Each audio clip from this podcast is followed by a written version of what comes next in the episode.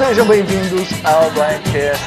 Depois de algumas semaninhas de folga, estou de volta. Sou Felipe Bonomi e estou aqui para conversar com o meu grandiosíssimo e saponito amigo Aboni Medeiros. Seja bem-vindo.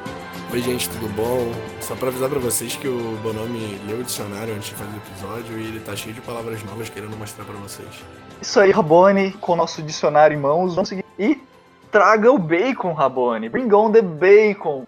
Que nós tivemos um episódio até estranho, né? Um episódio normal, assim, apenas com um CT, sem muita polêmica. Até dá pra gente perguntar, isso é Survivor, Rabone? Tem alguma coisa estranha essa temporada? a gente tava tão mal acostumado, né? Dois CTs por episódio, que a gente falou, ué, vai, vai sair só uma pessoa mesmo, é só isso mesmo?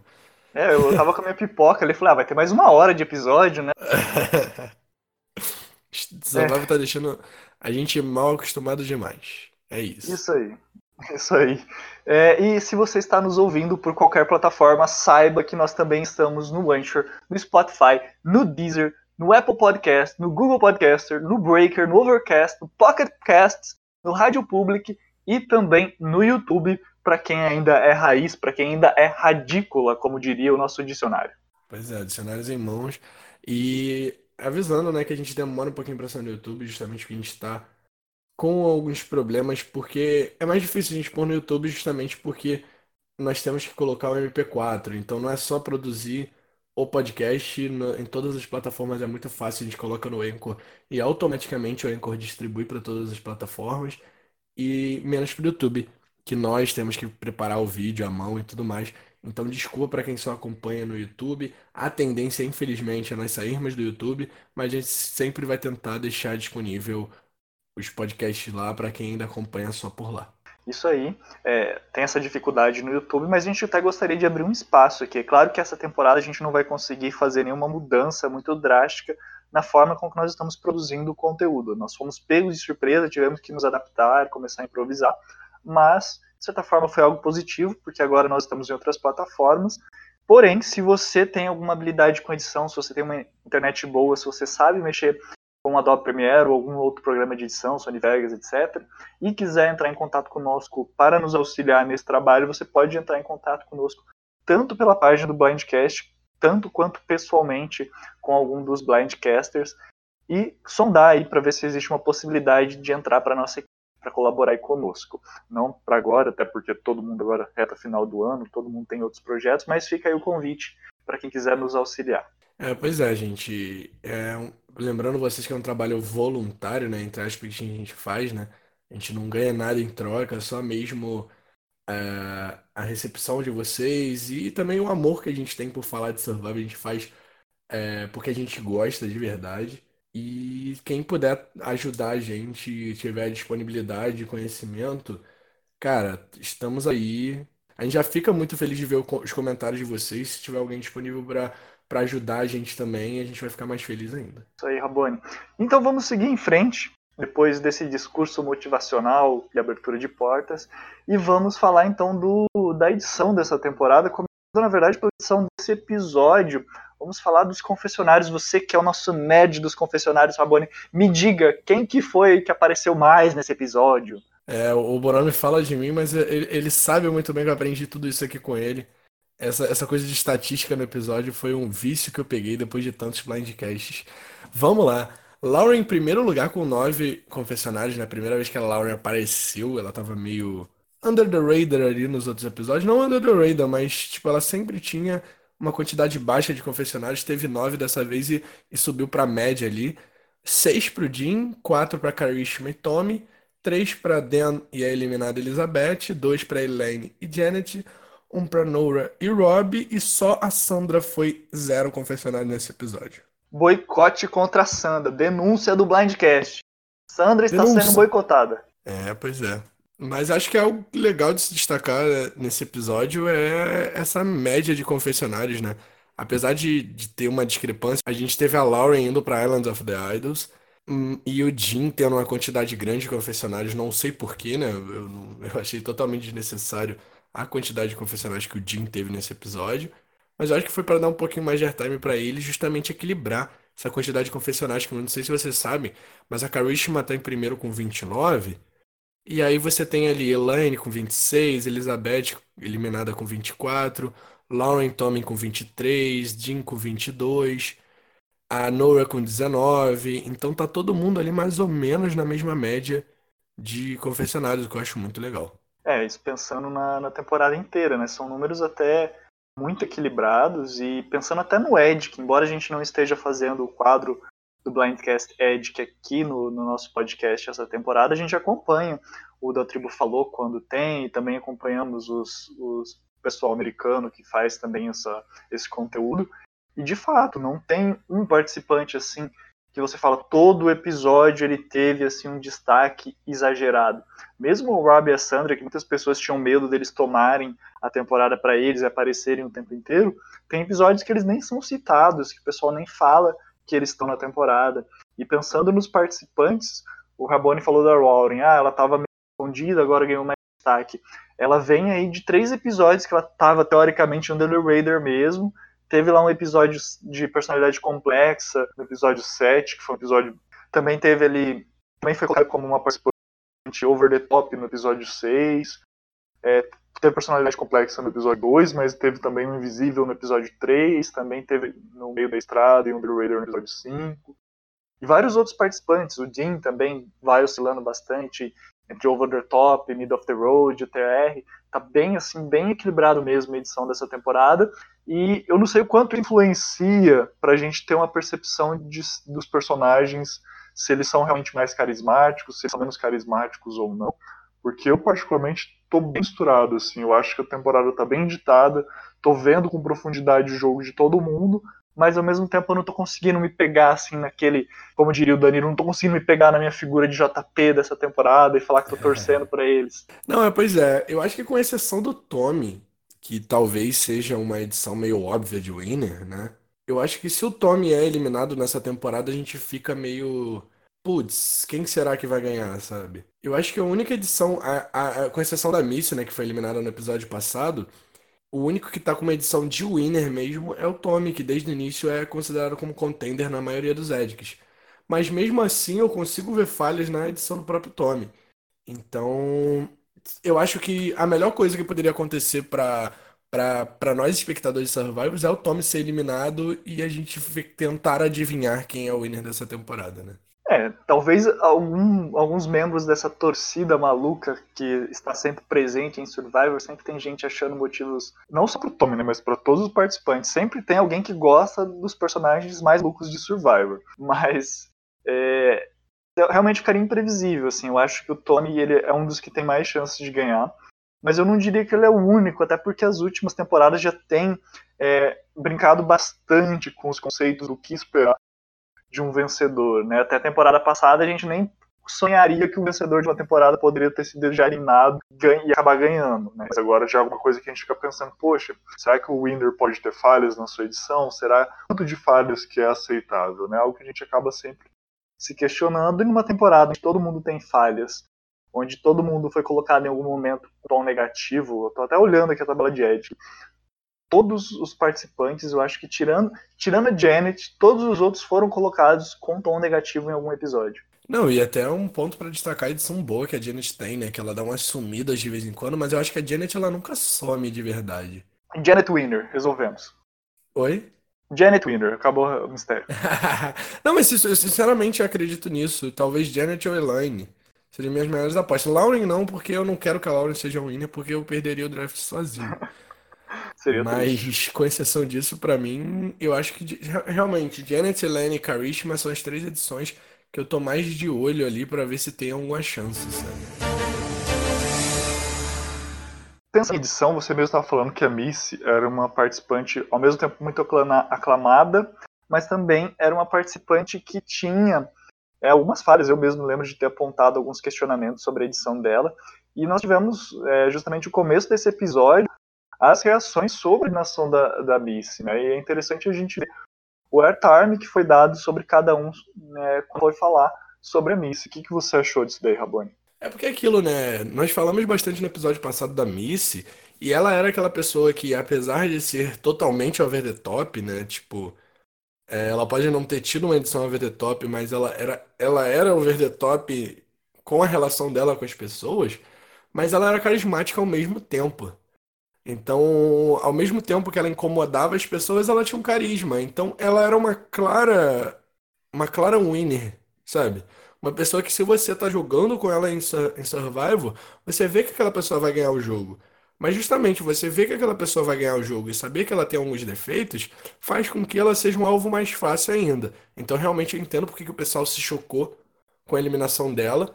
Todo mundo estava esperando a eliminação dela em algum momento, mas talvez não esperasse que fosse agora. Tão cedo, né? No F10. É, isso é algo bem interessante de considerar, né? Se até mesmo não ser da produção, eu sei que vocês debateram um pouco disso na semana passada, mas acaba refletindo no decorrer do jogo. Justamente a onde você tem um CT duplo, de dividir a tribo da Merge em duas, dois grupos menores, ter duas rotações saindo um de cada lado, porque isso reestrutura todas as relações e a gente viu, de certa forma, os efeitos dessa reestruturação já nesse episódio. Momentos que talvez numa temporada normal de Survivor não, não tivessem acontecido nesse momento, no F11 e no F10 da temporada, aconteceram. E isso, obviamente, impacta e vai continuar tendo impacto ao longo da temporada. Eu acho até que foi um pouco cedo demais, sabe? Pelo tom que esse episódio toma, de um tom mais chato, assim, de maioria e tudo mais, eu acho que até pro bem da edição, né? Pro bem da temporada, óbvio, esses blinds poderiam ter ficado um pouquinho para mais tarde, sabe? Ou pelo menos ter rolado um no episódio passado e guardava a Missy pra sair nesse episódio, por exemplo. Mas assim, eu, eu entendo que foi uma boa decisão, sabe? Eu não tava aqui para comentar, mas eu acho que assim, pelo menos pro público e pra mim, é, era claro que a Missy e o Aaron estavam muito próximos. Eles eram muito próximos. Então, eliminar os dois de uma vez reduz muito a reparação de danos que você tem que fazer depois. Quer saber? Ah, já que eu tô tirando o Aaron, vamos tirar a maior aliada dele, porque assim a gente não tem que ficar se preocupando com ela depois vindo atrás da gente, sabe? Sim, sim. E ainda mais tirando a Elizabeth nesse episódio, essa história acabou já. Exatamente. E isso culmina numa das cenas posteriores que a gente vê a eliminação da Missy, que é justamente a questão do Gold Arm. E tem uma pergunta aqui que eu não sei quem colocou na pauta, que pergunta justamente assim: onde que o Dean não é Gold? Não, pois é, foi o que mais me indignou no episódio, porque assim, a gente comentou no episódio passado, até o Jim foi a minha aposta pra, pra ser o eliminado do episódio, justamente que eu vi que ele ia ter um time nesse episódio, que a narrativa dele no episódio passado era de que se o Aaron saísse, ele ia sair em sequência. Então eu, eu realmente achei que fazia sentido o Jim sair. Só que quando eu vi a preview do episódio, eu sinceramente pensei que a Gold Arm iria incluir o Jim. Porque na minha cabeça o Jim é muito Gold, não é pouco Gold não. E tipo, do nada ele, ele tá lá criticando a Gold Arm, ele tá querendo eliminar a Gold Arm, sabe? Tipo, eu não entendi foi nada. eu tive exatamente a mesma percepção, sabe? É, para mim, quando eu vi a preview do episódio, eu falei, não, beleza, é, Ghost número 1 um sentando, ele é o Gold, ele vai fazer uma jogada com, o Tommy e com a Lauren, eles vão querer, né, agora vão querer colocar que eles são os Gold e vão querer chegar na final. Essa desculpa, que os quatro são Golds e eles têm que trabalhar juntos. Mas na verdade foi exatamente o oposto que aconteceu, né? Ele começou a, a colocar os outros com golds. Eu não sei como tá falando, o quão mérito edição é essa situação. Porque a gente viu alguns momentos ali que talvez tivessem cortado do Jim falando, até nos episódios passados que ele foi bem bobinho, né? Principalmente, ah, vamos dividir os votos e tava todo mundo junto, igual a gente já criticou bastante aqui. É, é algo que, que faz a gente questionar né, sobre a edição do Dean. Só que ele lá na ilha, ele não tem essa ele fala, não, eu sou bom em provas, eu tô sobrevivendo, eliminei uma forte aliada, consegui usar hidro, ele tá pensando só nas coisas boas que ele tá fazendo, ele não tem uma self-awareness, né, uma, ele não tem uma auto-observação muito competente. E aliás, vou até aproveitar para questionar e também para criticar isso aqui já. Eu achei que foi muito errada a postura dele com a Legacy Advantage, que, a, a suposta Legacy Advantage que ele tinha. Se eu fosse ele, eu tinha falado assim, ó, quer saber? Eu acho que é falsa, vou usar aqui só para tirar o alvo de mim, para ninguém ficar falando que eu tenho ela. E daí fala que é falso, acabou o negócio, pronto. E depois, mesmo que ele quisesse usar achando que era verdadeiro, ele podia usar depois. Mas do jeito que foi mostrado, ele foi chacota agora e vai ser chacota no F6 de novo. Não, é, ele já usou no caso, né? Não, é que ele fez uma falsa nesse episódio, né? Ele é, usou uma falsa. Eu não entendi muito bem. Ele fez ele essa fez... falsa pra quê? Ele fez uma falsa porque ele usa a que teoricamente ele acha que é falsa agora e guarda a que ele acha que é verdadeira para usar. Aí ele vai usar a F6 a que ele acha que é verdadeira e vai ficar chacota de novo.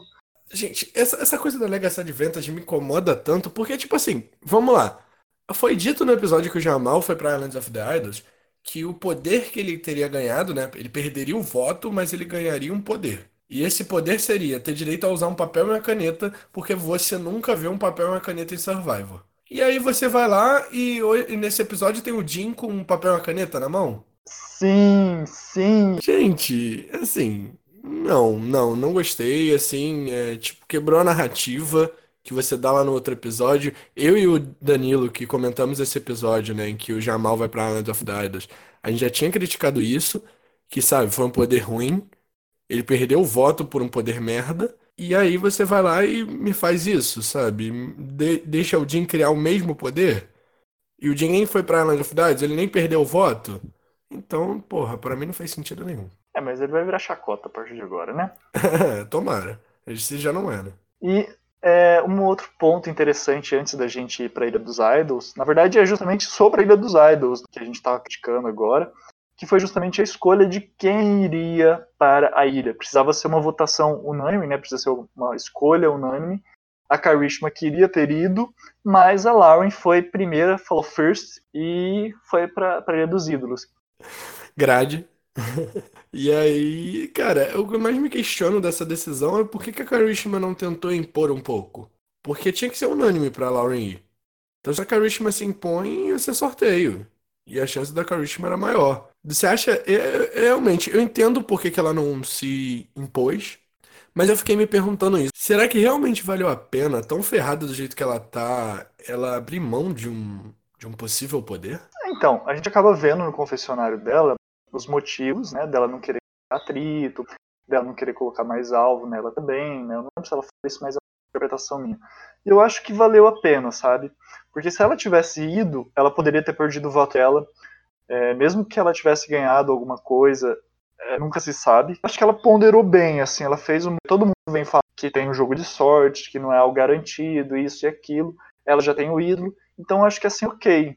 Ela se garante agora, sabe? Olha, eu tenho o ídolo agora, vou, vou esperar para ver o que acontece e pelo menos não, não crio atrito. Acho que isso vai ser bom para ela a longo prazo. Claro que agora ela começa a ter um destaque muito grande. Ela já tinha um destaque muito grande, agora ela fez uma jogada fantástica. De certa forma, ela acabou eliminando quem ela quis. Então, é, eu até arriscaria muito dela ser o, o, o Christian dessa temporada, o grande personagem, o grande o grande participante que tem um grande número de confessionários que acaba sendo eliminado, tipo assim, na véspera da final, ou então duas semanas antes da final. Eu não me, não me surpreenderia se ela fosse essa participante, assim, tá boa parte do público torcendo, e que daí no episódio, tipo, 13 ou no episódio 12 é eliminada. É, concordo.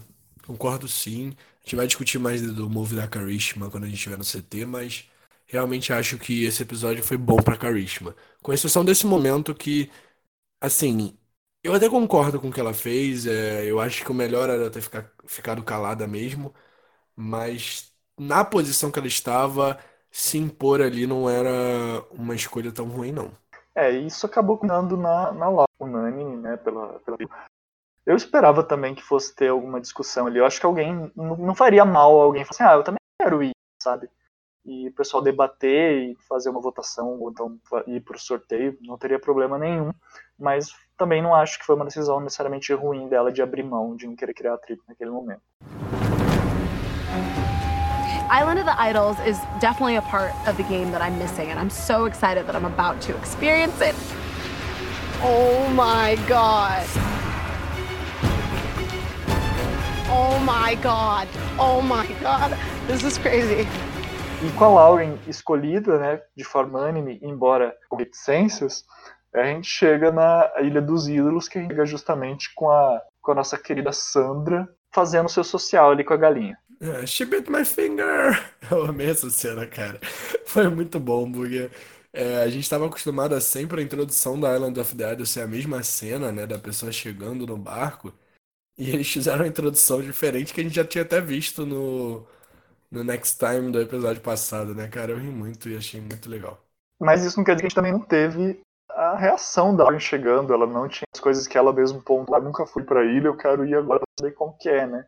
E ela até no confessionário fala, né? Poxa, O nome da temporada é esse, nós estamos jogando Island, Island, Isle of the Island, né? Mas é, eu quero ir lá saber exatamente o que, que é isso, o que está acontecendo. Então foi, foi bacana ver ela se surpreendendo, né? E você até coloca aqui, eu retorno a pergunta para você. Foi a melhor reação até agora? Olha, tivemos reações muito boas. Eu gostei muito da reação do Jamal, mas assim, a da Laura é muito legal. Eu acho que ela, ela, ela tava muito empolgada, ela tava abraçando Exato. a Sandra ali, parecia que ela tava abraçando uma amiga, sabe? Eu gostei muito, eu acho que, tipo, a minha empatia pela Lauren aumentou bastante naquele momento, sabe? Eu, eu acho que. É, eu vou te fazer essa pergunta daqui a pouco, mas a minha eu já digo. Eu primeiro não acreditaria. Eu falei, caraca, meu Deus, voltaria, viraria de costas, eh, pensaria duas vezes, depois sairia correndo, com certeza. Eu ia querer dar um abraço nessas lendas, eu ia fazer um misto de descrença com empolgação, se é que isso é possível. Mas qual que seria a sua reação, Rabone? Cara, eu não sei, eu não sei. Acho que seria mais ou menos isso também. Tipo, eu não ia acreditar que aquelas pessoas estavam na minha frente ali e ia estar muito empolgado, eu ia querer abraçar eles e tipo, eu não sei nem se eu teria coragem de abraçar eles, que eu ficaria meio, sabe, receoso. É difícil dizer.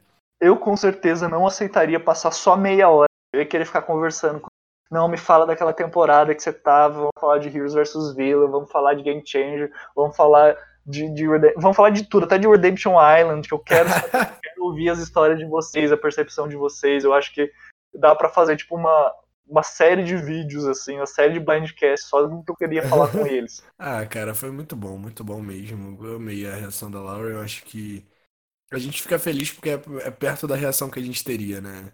Acho que o melhor de tudo é isso. E uma outra coisa que nos chama a atenção é que se teve, pelo menos a não mostrou, mas que foi de não ter a escolha de não participar da prova, de não querer apostar, né? É, não, pois é, até tem o lance do hobby que ele falou desde o início que ele vai oferecer vantagens maiores para as pessoas aceitarem, mas mesmo ele oferecendo uma vantagem maior quando ela cogita, assim, quando ela para para pensar, a gente não tem um... a escolha dela de não participar, né?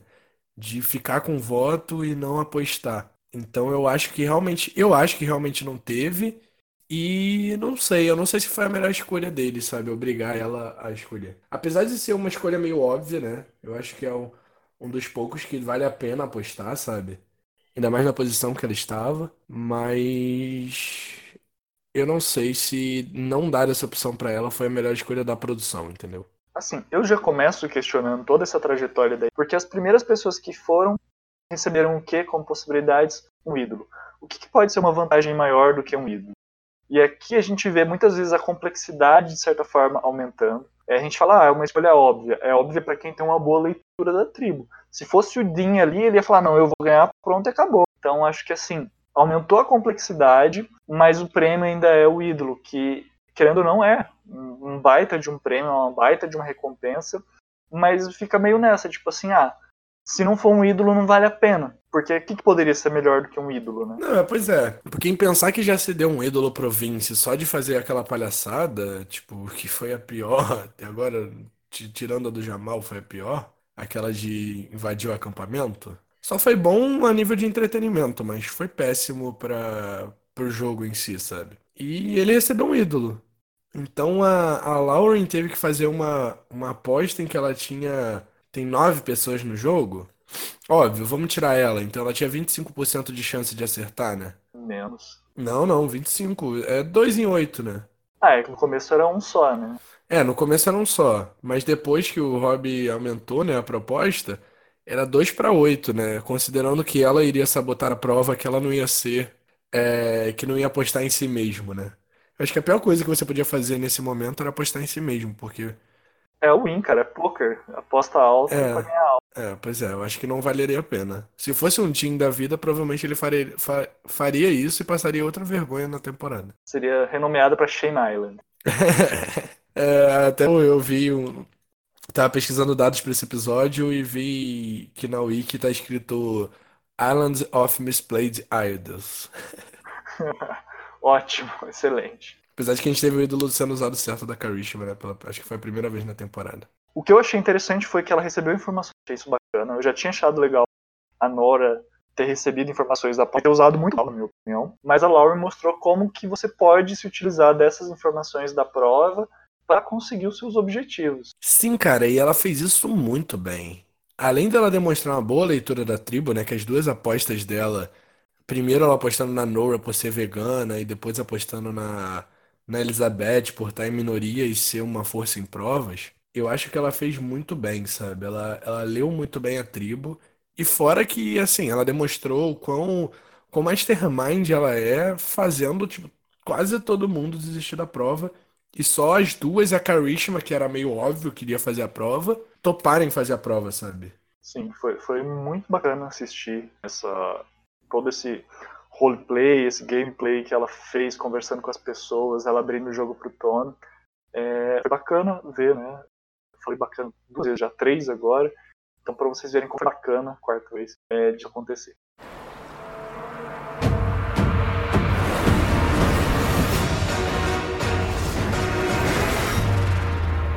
Come on, guys!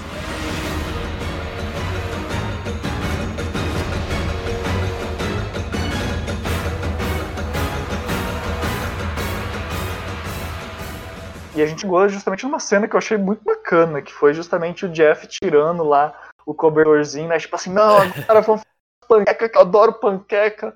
E, ah, é legal.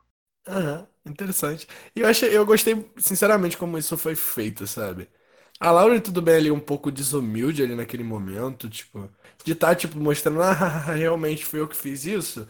Mas eu achei que foi um momento muito engraçado e legal. Tipo, o Jeff soube aproveitar muito bem esse momento. É uma coisa que a gente elogia muito o Jeff, que como entertainer ele é maravilhoso, né? E aí o Jeff fala: Meu Deus, você tá tirando a minha oportunidade de falar bem dessas panquecas e desses bacons aqui. Muito bom, cara. Esse era o prêmio da prova de imunidade que foi ganhada pela, pela Nora. E, Rabone, você que é o nosso mestre da Wiki, é o nosso provas, o nosso mastermind de puzzles. Diga pra gente um pouquinho mais sobre essa prova. É, Crocodile Rock, né, o nome, não mudou de nome, né, uma das poucas provas que eles não trocaram o nome. E a segunda posição dela, como mesmo foi dito no episódio, né? A primeira vez que ela apareceu foi em Ghost Island. Apareceu até uma ceninha lá quando a Sandra tá falando dessa prova. E ela foi ganhada pelo Dominique e pela Chelsea. E agora pela Nora, né?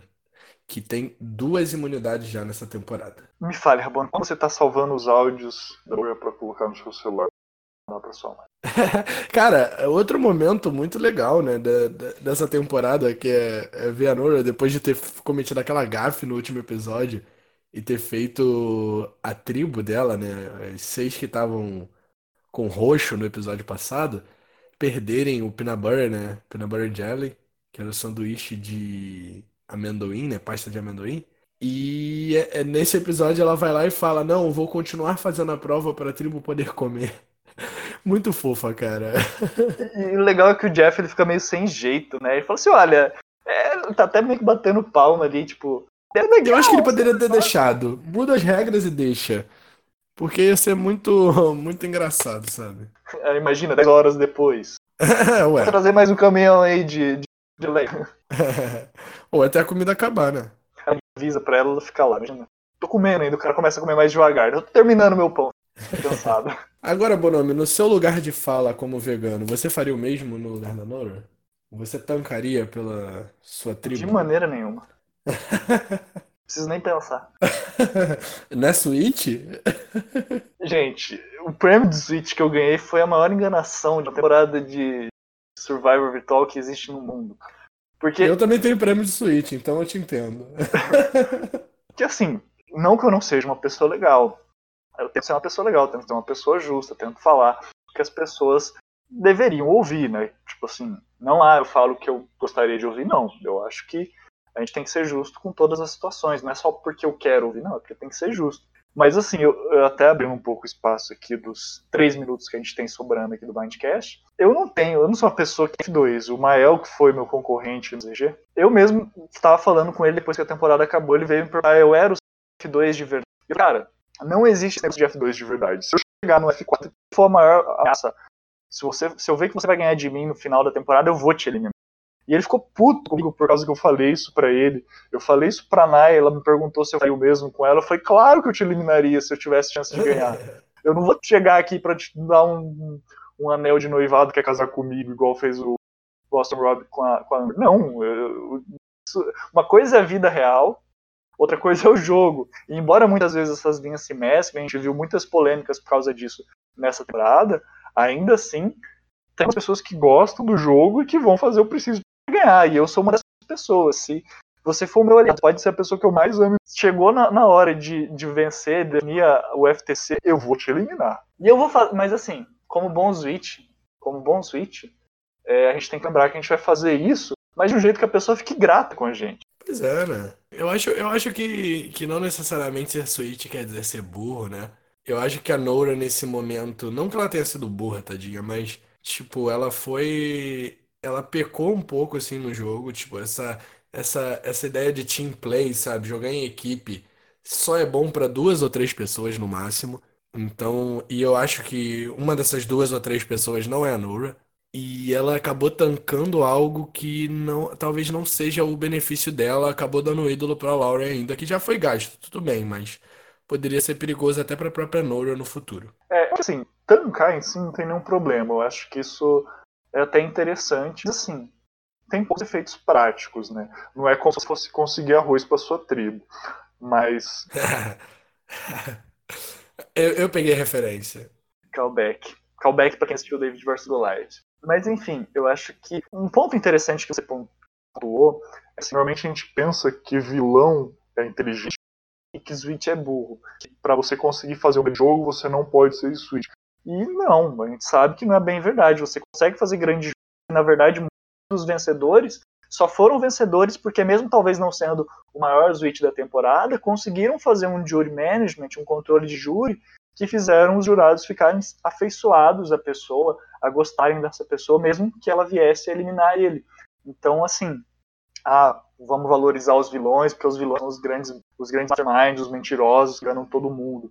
Não, tipo, eles têm essa, essa qualidade, tem, mas eles não são os. Então, é interessante a gente saber pontuar exatamente quando que ser um vilão é importante, quando que ser um switch é importante e como saber utilizar isso no jogo. Não, eu concordo totalmente. Ser, ser switch não quer dizer ser burro e ser vilão não quer dizer ser inteligente, né? Nós já vimos na própria trajetória de Survival vários heroes sendo puta jogadores e vários vilões sendo péssimos, sabe? E até pegando esse exemplo para falar da Lauren, ela foi super simpática com todo mundo, da forma dela, para conseguir exatamente o que ela queria. Ela convenceu quem ela queria convencer a não fazer a prova, a ficar comendo é, panqueca e comendo bacon, e quem ela queria que fizesse a prova fez a prova. Então ela foi switch com todo mundo e conseguiu os objetivos dela, conseguiu um ídolo. É, um ídolo válido por quatro, por, do, por três ou dois CTs? Dois CTs. Isso eu achei interessante. Isso eu achei interessante, sabe?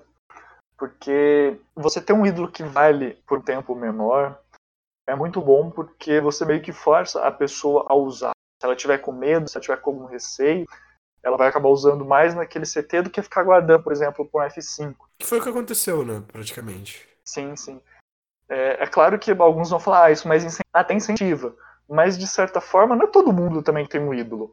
Ah, a Lauren teve um ídolo tal, mas ela foi uma pessoa que foi pra Ilha dos Ídolos e que achou um ídolo.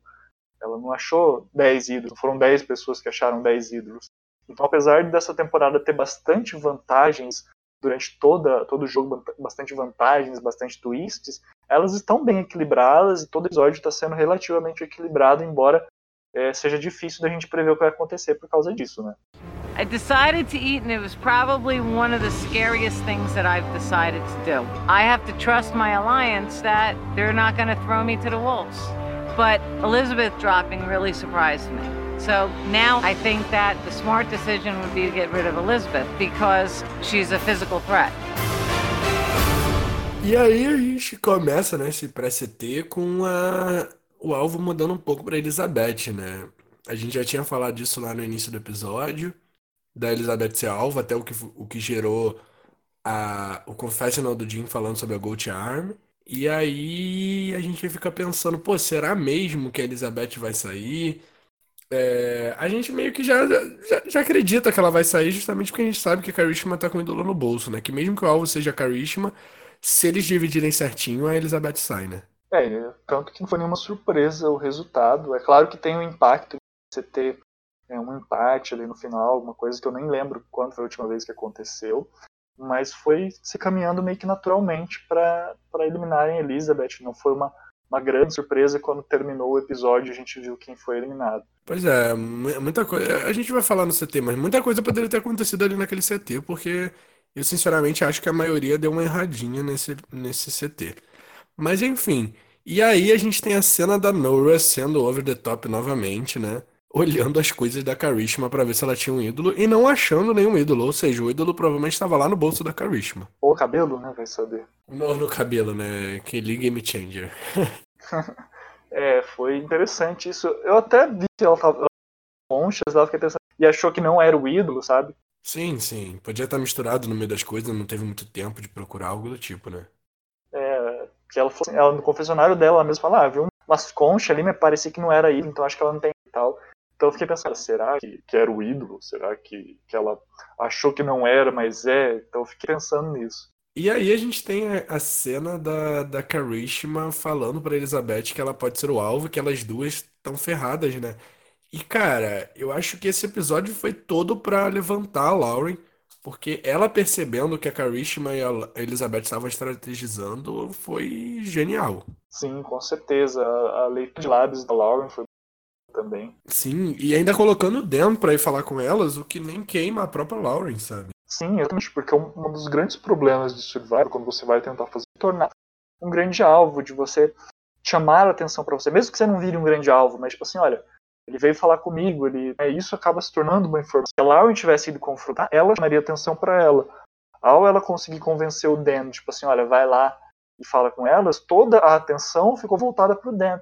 Se a Karishma tinha algum tipo de receio, de algum uma má impressão para esse confronto, ela ficou direcionando esse confronto para o Dan e não para a Lauren. Isso para a Lauren é fantástico, ela conseguiu o que queria sem se envolver diretamente. É, pois é, eu acho que sim, a Lauren está se mostrando uma jogadora excepcional. Eu não acho nem quero que ela ganhe a temporada porque assim, a edição não tá muito favorável a ela e ela não tá no meu draft, tá no draft dos outros três. Eu tô, eu tô deixando isso muito claro, gente. Eu tô torcendo contra a Lauren, mesmo a contragosto, porque eu não quero perder o draft sozinho. Eu acho que é muita humilhação isso.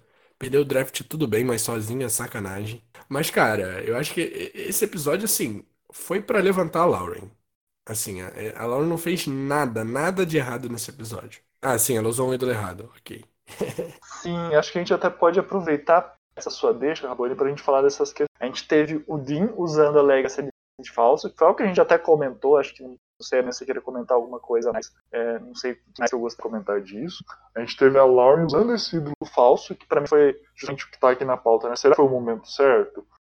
Claro que valia só mais um CT e ela tá com medo ali agora, mas será que, que foi a jogada certa? E a gente teve a Karishma, que obviamente essa não precisa perguntar, essa foi a jogada certa. É, não, isso aí eu não, não eu nem, eu nem cogitei botar na pauta, né?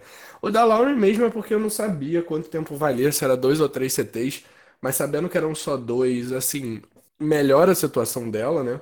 É... E, e assim, a gente só vai saber no próximo episódio, né? Se a Lauren não correr nenhum perigo, se ela conseguir realizar a jogada dela, a gente vai ver que foi bom ter usado o ídolo nessa rodada, justamente porque não se sabe o que fazer. Mas eu acho que o maior erro que fez a Lauren usar o ídolo foi eles subestimarem tanto a Karishma, que é algo que a gente falou no último episódio.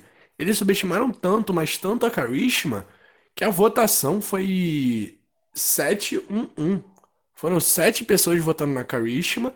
A Karishma votou na Janet. E quem votou na Elizabeth foi o Dan. E a Elizabeth se eliminou. Porque se ela vota na Janet junto com a Karishma, ela não teria saído. Uma coisa que falaram um pouco no CT que eu acho interessante é sobre essa questão de você estar confortável em alguma situação, né? A, próxima, a própria Karishma questiona essa situação. Ela fala assim, poxa, mas pode ser que no momento você se sinta confortável, alguém está do seu lado das trincheiras passe e taque fogo em você. E foi um pouco isso que aconteceu. A Elizabeth foi naquela coisa, tipo, olha, estamos numa família feliz, esse vai ser uma votação fácil. E tem aquela questão, né? Quando que é uma votação fácil em Survivor? Isso foi algo que foi até, de certa forma, desenvolvido nesse conselho tribal. Nós podemos também se questionar, né? Até nas últimas temporadas a gente tem visto essa questão do voto em bloco. Né? Vamos tentar fazer um voto block para todo mundo votar na mesma pessoa. Mas apesar disso ser uma estratégia extremamente válida, também é preciso saber quando utilizar isso. E esse foi um dos momentos que a gente viu como talvez pudesse ter dado errado. Se não fosse o voto do Dan, é, aliás, mesmo com o voto do Dan, se a Elizabeth tivesse votado junto com o Karishma, duas pessoas já tinham quebrado a majoritária. Sim, sim. E tipo, foi... eu acho que a Elizabeth, não... o maior erro não foi nem dela, porque eu acho que ela não esperava que a majoritária ia ser tão burra a ponto de não dividir os votos, entende? Eu acho que o voto que ela botou na Karishma foi mais com medo da, da divisão que eles iam fazer, sabe? E, cara, por que, que a majoritária não dividiu mais isso, sabe? Acabou dando certo no final, mas deu certo por um. Sabe, por uma questão de ocasião. Por um de vantagem. Oi? Deu certo por um den de vantagem. Não é, cara. Tipo, foi, foi algo muito arriscado para uma aliança de oito pessoas, sabe? Uma aliança de oito pessoas, não, desculpa, uma aliança de sete pessoas. Que seria a Karishma e a Elizabeth fora. Cara, não, não, não gostei do que eles fizeram nesse episódio. Acho que eles erraram muito, deram sorte da jogada ter dado certo no final. E a Lauren, por uma falta de, de planejamento, teve que gastar um ídolo que ela poderia estar tá com ele guardado para o próximo episódio. O que eu sinto, Rabone, é que em nenhum momento eles quiseram realmente dividir os votos Janet, usando ela como pai, né, como um nome para enganar as demais pessoas, tanto que a Janet em voz nesse episódio como um possível alvo, a gente não vê ela strategizando para ficar diferente do que a gente já viu ela conversando e debatendo CT nos episódios passados. Então acho que assim nunca foi uma, uma possibilidade. Eu acho que quem errou em partes foi sim Elizabeth de achar e confiar que a Janet era um alvo. Não é um erro grosseiro, é algo que a gente comete, eu já cometi também esse erro. É, claro que a gente fica com aquela pulga na orelha, mas a gente tenta acreditar, confiar, porque a gente acha que às vezes é o meio mais fácil, né? Tipo, não, realmente faz sentido para eles nesse momento, nessa pessoa. E, assim, sem falar da Elizabeth, que foi um, um, erro da Elizabeth, eu acho que o erro da majoritária em si foi justamente de não ponderar essa possibilidade. Eles parecem muito com aquela família feliz. Tipo assim, quando chegar no F8, a gente, a gente decide o que a gente vai fazer. Vamos eliminar essas outras duas pessoas aqui primeiro. E esse é um grande erro de Survivor que a gente já viu acontecer muitas vezes. Afinal, é F2 agora, é F3. Quem sabe é F4 no futuro, aí, dependendo da louca que der na produção.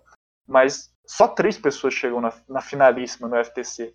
E você ficar achando que você vai conseguir fazer uma majoritária chegar no F8 é muito difícil, porque as pessoas sabem fazer leitura, as pessoas sabem perceber quando que elas estão no bottom e a porta para elas fazerem uma jogada tipo 10 antes do esperado, antes do que você espere, é muito, é muito viável. Tanto que é o que a Carisma fala nesse CT. Você pode estar achando que está confortável, mas nada impede de alguém ir apagar a sua tocha. Então é algo que a gente tem que estar sempre pensando em Survivor. Eu acho que foi o erro deles. Eles não previram, é claro que não foi ninguém que falou deles. Assim. Aliás, justamente porque alguém conseguiu ter essa percepção de: olha, vamos dar um voto diferente aqui para pelo menos tentar fazer um empate, sabe, na votação e a gente eliminar quem a gente quer. Então acho que teve mérito do assim, embora a gente nesse episódio, né? Não foi ressaltado. Mas foi uma boa jogada do Dan. E foi uma jogada muito ruim do resto dos outros participantes que não consideraram realmente é, em votar em outra pessoa. E eu acho que se eles fossem na elite, então acho que não faria muita diferença agora. Mas se essa jogada fosse no CT, com certeza é, faria diferença, porque daí seria alguém da, da aliança majoritária. Eu nem acho que tenha sido uma jogada do Dan mesmo, acho que tenha sido mesmo um planejamento que eles fizeram de botar um voto na Elizabeth. Mas assim, eu acho que o erro foi só um voto, entendeu? Eu acho que foi pouco. Considerar que só a Karishma estava em minoria. Se a Elizabeth quisesse votar na Janet, ou assim, ou se a Karishma e a Elizabeth se organizassem para votar em qualquer outra pessoa, essa outra pessoa teria saído. Não à toa, a Lauren usou o ídolo dela com medo, e eu acho que faz sentido, justamente porque foi uma péssima organização dos votos. Eu não critico a Lauren por usar o ídolo. E sim por eles terem planejado tão mal que gerou essa situação da Lauren ter que usar o ídolo. E assim, sem querer criticar, mas já criticando né, a Karishma, eu acho que em parte assim, ela não chegou a falar para ninguém. Então se a Elizabeth soubesse que ela tem um ídolo que vai usar, a Elizabeth poderia ter decidido junto com ela. Não sei se a Karishma ficou com medo de falar e acabar justamente é, fazendo com que os votos mudassem e o ídolo dela fosse útil, ou se foi realmente uma falha do jogo dela de não contar. Então, assim, são coisas que somente ela conseguiria ponderar ali. É porque tadinha da Karishma, ela tá tão sozinha no jogo, não tá confiando em mais ninguém, sabe? Ela já foi traída até pela própria Elizabeth, então ela acabou de trair a Elizabeth, inclusive. Então, assim, eu acho que é difícil de você confiar. Eu acho que ela tá muito de, de free agent, sabe? Tentando fazer as coisas dela meio que sozinha. O que pode acabar não dando muito certo. Porque, assim, até votar na Janet pra Karishma, pra mim, não foi uma jogada inteligente, sabe? Se ela tinha poder, que ela tirasse alguém forte. Não a Janet, que, tipo, apesar de ser. Não tô dizendo que a Janet é fraca, mas. Assim, é muito mais fácil a Janet dar uma abertura pra Karishma, já que elas já jogaram juntas, do que, sei lá, a Lauren, o Tommy. Sabe? Essa galera que tá por cima. Sim, sim, com certeza. Eu também acho que, que faria sentido. E até, eu acho que assim, eu não sei como é que o pessoal vê a Janet. O pessoal acredita que ela é uma personalidade, assim como a Elaine, por exemplo, que receberia vários votos do júri, né?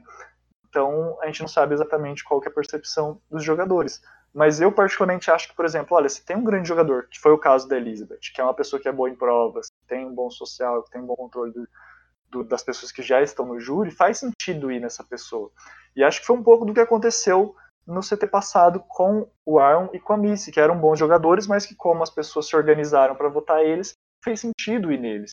E eu acredito que mesmo que se tivesse um empate, por exemplo, entre a Janet e outra pessoa que fosse um grande alvo, talvez esse outro grande alvo pudesse ser mirado justamente pela questão de, olha, é um bom jogador, então essa é a nossa chance de se livrar dele sem usar um ídolo, que foi basicamente aconteceu com a Elizabeth. Todo mundo falando que ela era uma boa jogadora e que faria sentido se eliminar, eliminar ela agora. É, faz sentido. Falando um pouquinho de Elizabeth, né? Ela é eliminada, mas você acha mesmo que ela era uma puta jogadora estratégica assim? Porque de início a gente não viu tanto dela, a gente começou a ver ela como uma jogadora estratégica, ela tinha opiniões e tudo mais. Eu acho que aquela jogada dela de quando ela usa dizendo que a Elaine não gostou de tal jogada pra falar pra Missy não fazer, que é a eliminação da Chelsea. Mas mesmo assim ela não consegue convencer a Missy a não fazer aquela jogada. Não sei se vocês lembram ainda quando estavam na Lyro, né? Sim, sim, eu lembro. Foi, acho que foi o melhor momento dela nessa temporada. Nós tivemos aquela, aquela situação controversa dela, né? Dela ter, ter usado coisas que nós já discutimos aqui no Bloodcast que não deveriam ser usadas pra para conseguir fazer uma jogada, né? A gente discutiu aqui no Blindcast que aqui- aquilo ali seria o limite de, de você poder ser um vilão, né? Pra jogar Survival. E assim, Elizabeth é uma boa personagem, mas você acha que tem uma chance de retorno, botando todos esses pontos que eu falei agora? Olha, primeiro que eu acho que ninguém dessa temporada deveria voltar. Mas, é, pensando na questão estratégica, assim, ah, alguém é game changer ou algo específico, não, não vejo. E pensando na Elizabeth específico, acho uma coisa que eu me lembro de um grande pensador do Blindcast brasileiro, é, um tal de Danilo Nunes, falou uma vez, não foi aqui nem no Blindcast, foi em outro podcast, que ele fala assim, que existem algumas mentiras que são contadas tantas vezes verdades. E eu não sei se essa frase é dele mesmo ou não, mas eu, eu comprei, comprei essa ideia. E realmente tem muita. Por mais que a nossa percepção seja de uma maneira, nem sempre as coisas acontecem do jeito que nós estamos percebendo. E no Survivor isso se torna muito mais complexo porque você tem às vezes pessoas que não são das mais inteligentes, mas que conseguem fazer grandes jogadas. Quando nós temos outras pessoas que se parecem com, como pessoas muito inteligentes, com pessoas muito estratégicas, com pessoas muito ousadas e arrojadas, mas que na hora de transformar toda essa inteligência, todo esse planejamento, toda essa percepção em algo palpável, acabam não conseguindo tornar isso uma realidade. Então eu vejo a Elizabeth justamente nessa categoria, nessa segunda categoria de jogadores, que são pessoas que apesar de terem uma boa percepção do jogo, nem sempre estão com a verdade, nem sempre estão conseguindo transformar toda aquela percepção que elas têm em algo que os outros jogadores também estejam percebendo da mesma maneira. E eu, eu sofreu muito dessa situação também. Ela até poderia ter uma percepção correta das jogadas, mas foram tantas mentiras que foram se tornando verdades que o jogo virou um jogo completamente diferente. A Karishma é um ótimo exemplo. A verdade que todo mundo falava é de que ela seria uma eliminada na fase 3, uma nova, uma nova representante de minoria que sai antes da merge. E o que aconteceu? Ela está fazendo um baita de um jogo, conseguiu escapar de várias votações e fazer um jogo inesperado. É uma mentira que se virou verdade, uma verdade que virou mentira. Achei profundo e ainda joga na cara do Jin, né? Que, que pior que o Jin está certo, né? Mas a Gold Army está mesmo e vai eliminar ele no próximo episódio, se Deus quiser.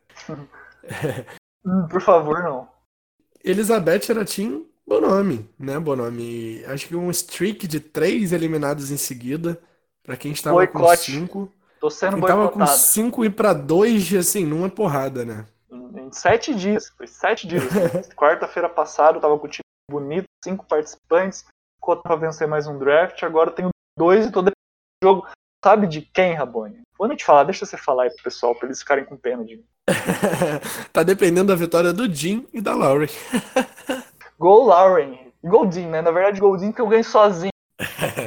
Não, a Lauren não vai ganhar, porque senão eu perco sozinho. Eu tô em primeiro lugar no draft agora, com Dan, Janet, Nora e Tommy de Coringa.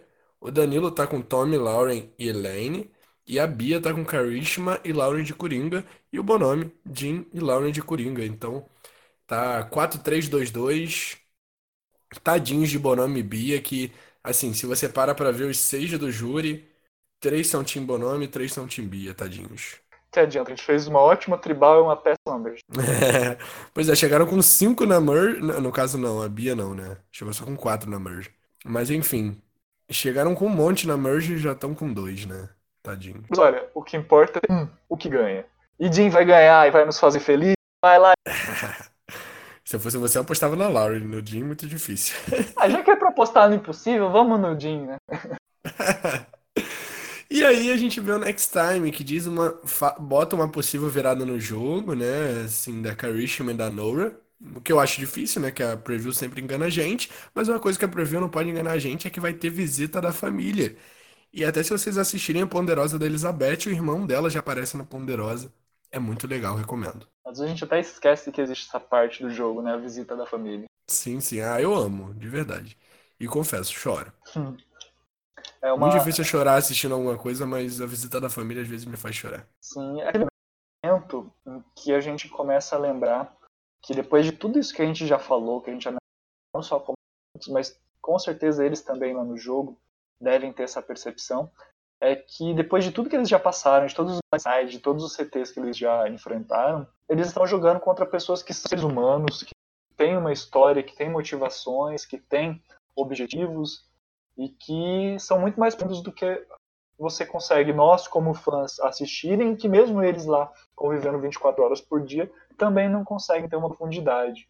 E ver as pessoas em momentos muitas vezes mais fragilizados acaba sendo algo muito importante para a continuidade da temporada e também para dar um pé, uma estabilidade, porque às vezes a gente chega tão. Eles devem chegar tão abalados emocionalmente que deve dar um gás poder ver a família. Não, pois é, foi algo que foi dito no, na ponderosa do, da Missy e do Aaron, que eu achei muito legal, que era a Missy dizendo que, tipo, que tava feliz de, de estar chegando na ponderosa com o Aaron, óbvio, não feliz dele estar sendo eliminado, mas feliz de estar ali com ele, justamente porque eles foram uma dupla, né, durante toda a temporada, e conhecer o Aaron de verdade era bom. E realmente, a gente para pra pensar que, cara, querendo ou não, aquilo dali tá valendo um milhão de dólares, entendeu? E quando você bota dinheiro nas coisas, as pessoas mudam. Então, eu acho que na ponderosa e, óbvio, na visita da família, que é quando você traz algo emocional para as pessoas, é a oportunidade de conhecer um pouco as pessoas mesmo, sabe? As pessoas de verdade. Com certeza, é um novo momento do jogo. E falando no momento do jogo, nós temos as nossas apostinhas, estamos chegando aqui no encerramento do teste. Quem que é semana que vem, Rabone Medeiros? Minha aposta vai, vai continuar sendo no Jim. Porque eu só aposto em Tim Bonome agora. Só- Nossa, olha só. Brincadeira. vou ter que apostar no Tim Rabone e vou direto na sua mãe. Vai sair a nota. Vai tirar minha mãe do jogo? Sacanagem. Ah, é olho por olho, dente por hora. Dente por isso aí então, gente. Deixem seus comentários, digam o que vocês acharam desse episódio. Esse episódio foi um pouquinho mais fraquinho, confesso, comparado aos outros episódios que a gente estava vendo uma sequência ou muito pesada ou muito boa, né? O último episódio foi muito bom, o penúltimo foi muito pesado. E agora a gente tem um episódio mais leve, sem muita jogada e sem nada de ruim, ainda bem, né? É... Deixe seus comentários dizendo o que vocês acharam do episódio, se a gente cometeu algum agafe aqui, não concordam com alguma opinião nossa, podem comentar, sintam-se à vontade. It's all well and good until someone plays an idol. Elizabeth, the tribe has spoken. Time for you to go. Bye, Basil. Love It's you an honor guys. to play with you. Good luck. Love you. Love you.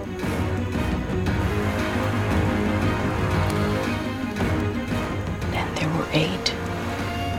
Well, one thing's for sure. Wasn't an easy boat. Grab your torches, head back to camp. Good night.